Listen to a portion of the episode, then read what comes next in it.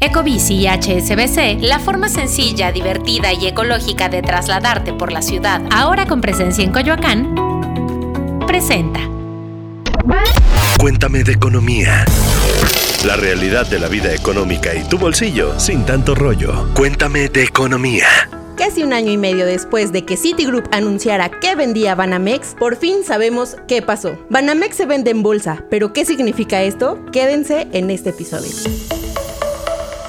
Esto es Cuéntame de Economía y hoy vamos a hablar de una de las ventas más polémicas, la que todo mundo ha esperado, la de Banamex. Por fin, después de varios meses, sabemos que Citigroup decidió venderlo en bolsa. ¿Pero qué significa esto? Para hablar de este tema, tengo a Gonzalo Soto y Alberto Verduzco, quienes nos van a contar con más detalles de esta operación. ¿Qué tal? Hola Beto, hola Luz, muchas gracias por permitirme estar otra vez aquí en Cuéntame de Economía. Pero bueno, a ver, antes de que les contemos todos los detalles sobre la venta de Banamex, califíquenos en sus plataformas de audio, en la plataforma de audio donde estén escuchando este podcast, pónganos cinco estrellitas, por supuesto, y también síganos en el canal de YouTube para que pues sigamos pudiendo tener estas conversaciones y explicarles qué pasó con Banamex. Pues antes que nada, pues un saludo, o Luz, querido Gonzalo. Muchas gracias, Beto. Bueno, pues lo que sabemos es que eh, Citigroup, la dueña de Banamex, que siempre dijo que no, que no se vende a Germán Larrea, muchas gracias. Eh, Germán Larrea también se baja y mejor se inclinó por una venta de oferta pública inicial. ¿Qué demonios es eso? ¿Qué diablos es eso? Lo vamos a explicar, pero digamos en términos muy simplificados, ¿qué es lo que va a suceder? Lo que sigue es que se va a dividir el negocio minorista de las grandes empresas y una vez que esté el negocio dividido, eh, se pone en el mercado de valores. Entonces sí, éntrenle a comprar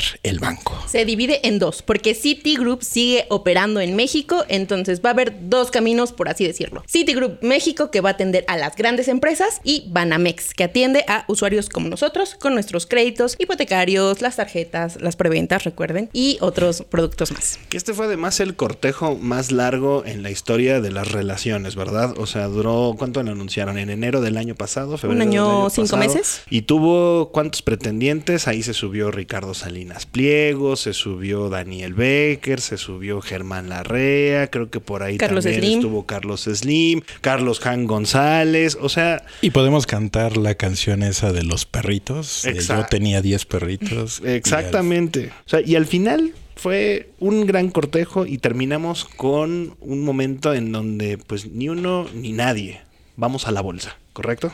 Así es, eh, pues bueno, eh, el tema fue controversial, como lo dice Luz. Eh, se fueron bajando porque a algunos no les parecía que el negocio resultaba rentable. Incluso, acuérdense, aquí faltó en el listado de los interesados Santander, el banco eh, español, que a ellos, más bien Citigroup les dio las gracias, les dijo, eh, ya revisamos tu propuesta, pero muchas gracias por seguir participando. Ahora, lo que se viene es un proceso todavía mucho más largo. Va a ser una venta que si pensábamos que en este 2023 iba a resultar, pues no, váyanse tomando esto con calma porque nuevo dueño de, de Banamex para 2025, si bien nos va. El plan es dividir el negocio hacia la primera mitad del próximo año, ya estamos en 2024, y hacia 2025 ya listar a Banamex en la bolsa. Todavía no sabemos qué bolsa porque hay, en México tenemos dos, Estados Unidos es una, pero eh, todavía no se define en qué bolsa se listan las acciones. Y bueno, a partir de ahí, casi que todos vamos a poder ser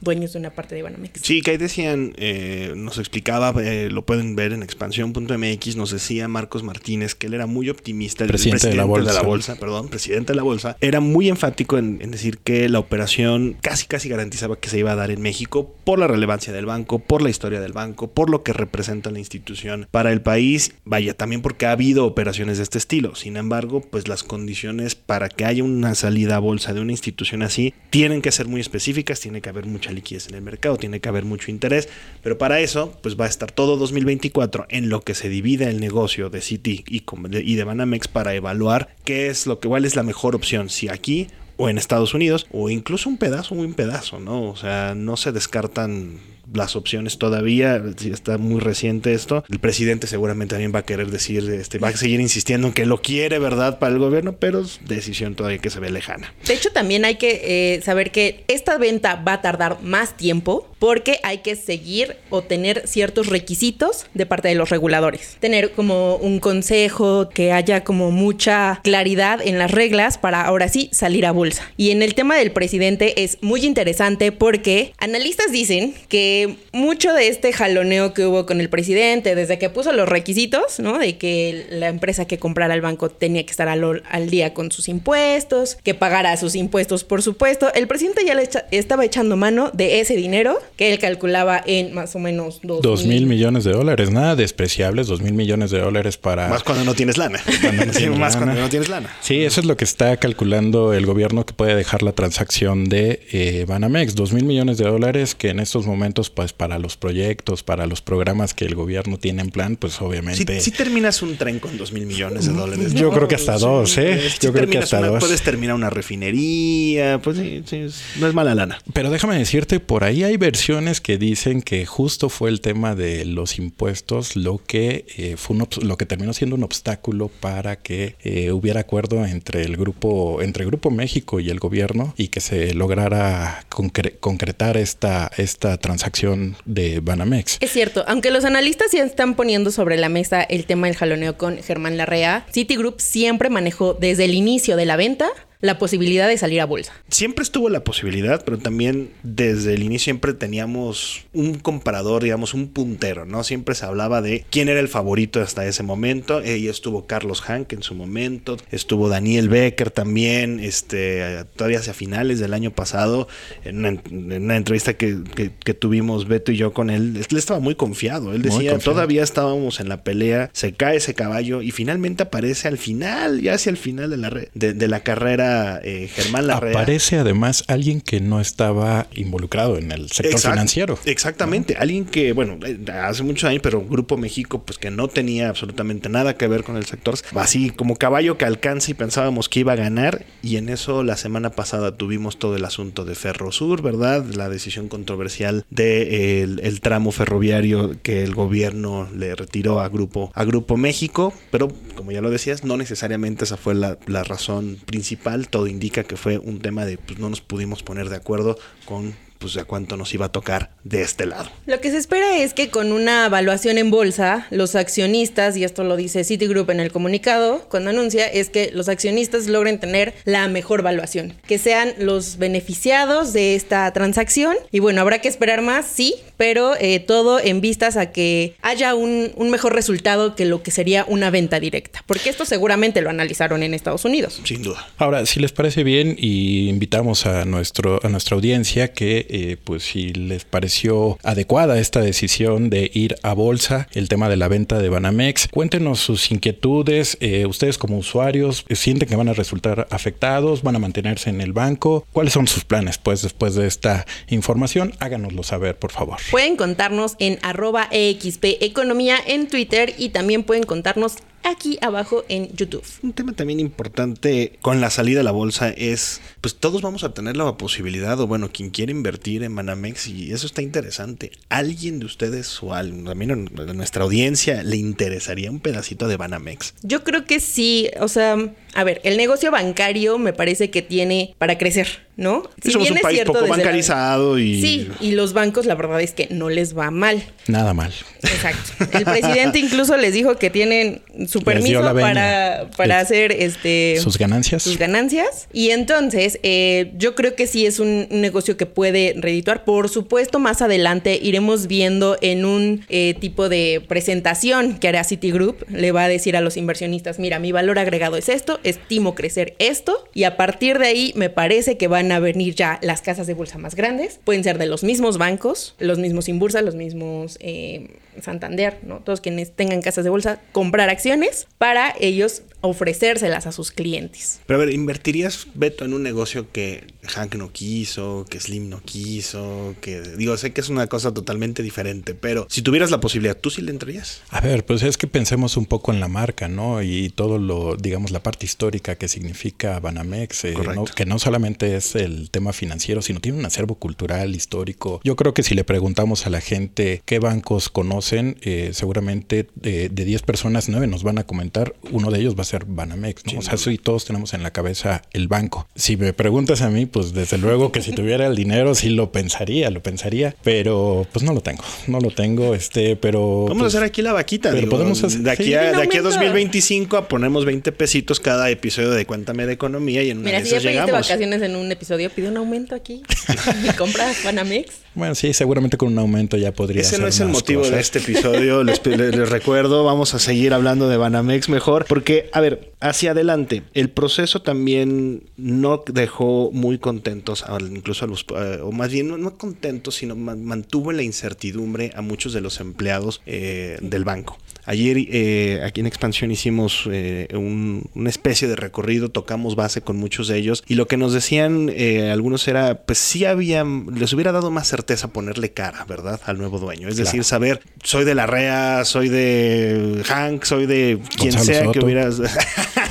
de quien sea que hubiera sido y ahora el proceso se va a alargar tanto que sí se quedan un poco en ese, en ese, en esa incertidumbre, en ese no saber ahora pues cuál va a ser el proceso, porque una OPI puede ser exitosa, pero puede también que no sea un mejor proceso, que en 2025 las condiciones del mercado no estén ahí, ¿verdad? Para que el banco se evalúe de la mejor manera posible también. O si lo ves del otro lado, pues te garantiza empleo a lo mejor o seguridad un poco de aquí a un año y medio en lo que empiezan a dividir el Que negocio. eso es lo que ha sucedido, ¿no? A ver, no ha crecido mucho el banco en sucursales, por ejemplo, pero sí ha No. crecido en, em- en- en- en- Empleados. en empleados. Y me parece muy interesante, creo que es una preocupación legítima, ¿no? Sí. De los trabajadores que hoy sí piensen así de, bueno, ¿y quién va a ser el dueño, no? Este, desde Claro. luego, porque pues uno quiere también mantener su, su trabajo seguro, pero también creo que es muy legítimo y, y- y aquí los invito, yo creo que, que, que le demos respuestas también a los clientes, los clientes Sí. que se han de estar preguntando, bueno, mi cuenta está segura, mi dinero en el banco, Eh, imagínate una persona que pidió un crédito, una persona que tiene una Afore con, con Banamex, seguro se está cuestionando y yo lo que llamaría es a la calma,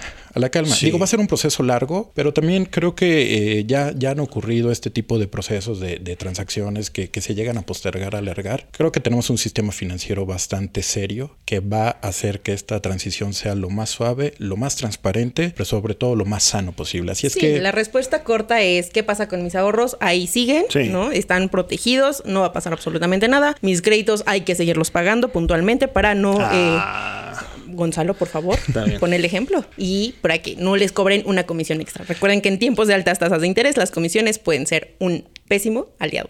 Que además, eh, regresando al tema del recorrido que hicimos ayer, sí notábamos en algunos de los clientes esta eh, de- de- desconocimiento de qué era lo que iba a suceder. Había gente que te decía, pues yo mejor me voy a cambiar de Afore porque yo no sé si mi dinero esté seguro. Aquí la respuesta es sí, el dinero ahorita está seguro. El banco va a seguir operando de la manera en la que lo ha venido haciendo en los últimos, en los últimos meses desde que se anunció la venta. Este, a lo mejor incluso mejor de- o va a haber alguna mayor número de productos, mayores iniciativas, porque ya hay más certeza, ¿verdad? En el sentido de que pues, nos vamos a bolsa, este negocio va a tener que seguir operando o evolucionando, ¿verdad? Eh, si no les gusta el servicio, pues también como Claro. cualquier otro, pues pueden cambiar de banco, ¿verdad? Pero aquí ahorita recordemos, las Afores ahorita pausaron los, los traspasos. Hasta junio vamos a saber más o menos si ya podemos cambiarnos. Esto por una decisión de la CONSAR, no es de las Afores, es desde el regulador. Entonces, a partir de junio ya podremos tener a lo mejor un poco más de luz de saber si nos vamos a poder cambiar de Afore. Esto es porque en meses anteriores tuvimos minusvalías, entonces nuestra Afore, como para evitar que esas minusvalías eh, fueran efectivas. Eh, se buscó de momento no mover a nadie de su afore y así que no perdieran eh, recursos. Y que una cosa interesante que también pueden hacer es si ustedes, si ustedes son clientes de Banamex, también escríbanos si notan que hay alguna diferencia en el servicio. Cuéntenos si sienten que hay menos información, si están en mayor- una mayor incertidumbre, ¿verdad? También platíquenos eso, ¿verdad? Y lo podemos volver a platicar aquí en Cuéntame de Economía o en Expansión MX. Pondremos a trabajar a luz muy duro en esos casos, ¿verdad? Para que nos cuenten qué está Aquí pasando qué está pasando con el banco. Y tocaremos base también con el mismo banco, pues para que nos dé respuesta de qué es lo que está pasando. Así es que sí, una buena invitación. Y yo creo que ese es un episodio que nos debemos en Cuéntame de Economía, ¿verdad? Tener aquí a alguien de Banamex para que nos manden todas sus dudas, ¿verdad? A lo largo de la semana. Les avisamos cuando viene para que nos manden todas sus preguntas y entonces sí, no es ponerlos en el banquillo de los acusados, pero sí en la silla de las respuestas. Otro de los temas que también surgió eh, y que mencionábamos con el gobierno es que el gobierno incluso había propuesto aliarse con la iniciativa privada y decir yo pongo, yo quiero ser el accionista mayoritario.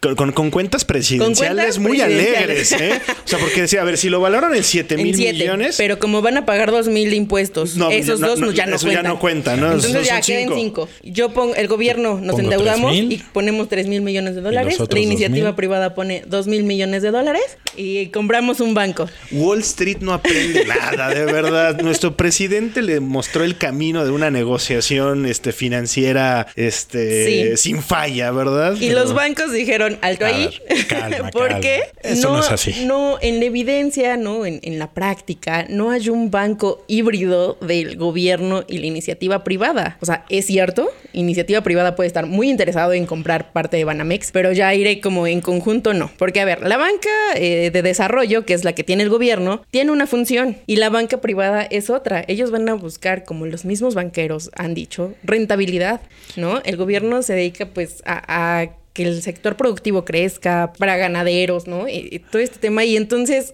no coinciden. Y yo sé que mucha gente me va a criticar y ahí vamos a ver unos con una set de hectáreos en, en, en, YouTube que ya lo estoy viendo, pero ya tuvimos la experiencia del gobierno manejando una banca eh, comercial y los resultados fueron muy malos. El gobierno nunca ha sido un buen empresario, nunca. así tan simple. Exactamente. Entonces, mejor dejar en manos de los que saben que se maneje esto, porque además a México le favorece mucho tener un sistema financiero saludable, que creo, por lo menos nosotros, eh, como una generación más joven, bueno, sobre todo ustedes dos, no han vivido una crisis financiera.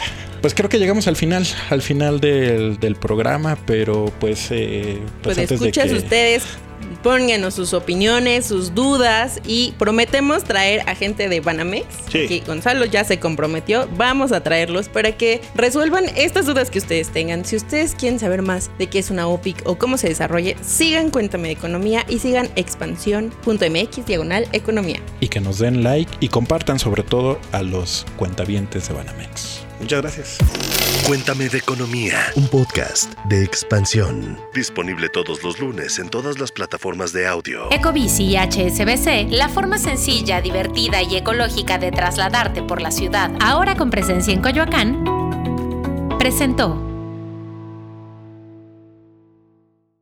Hello, it is Ryan, and I was on a flight the other day playing one of my favorite social spin slot games on chumbacasino.com. I looked over the person sitting next to me, and you know what they were doing? They were also playing Chumba Casino. Coincidence? I think not. Everybody's loving having fun with it. Chumba Casino is home to hundreds of casino style games that you can play for free anytime, anywhere, even at 30,000 feet. So sign up now at chumbacasino.com to claim your free welcome bonus. That's chumbacasino.com and live the Chumba life. No purchase necessary. VGW. Void prohibited by law. See terms and conditions. 18 plus.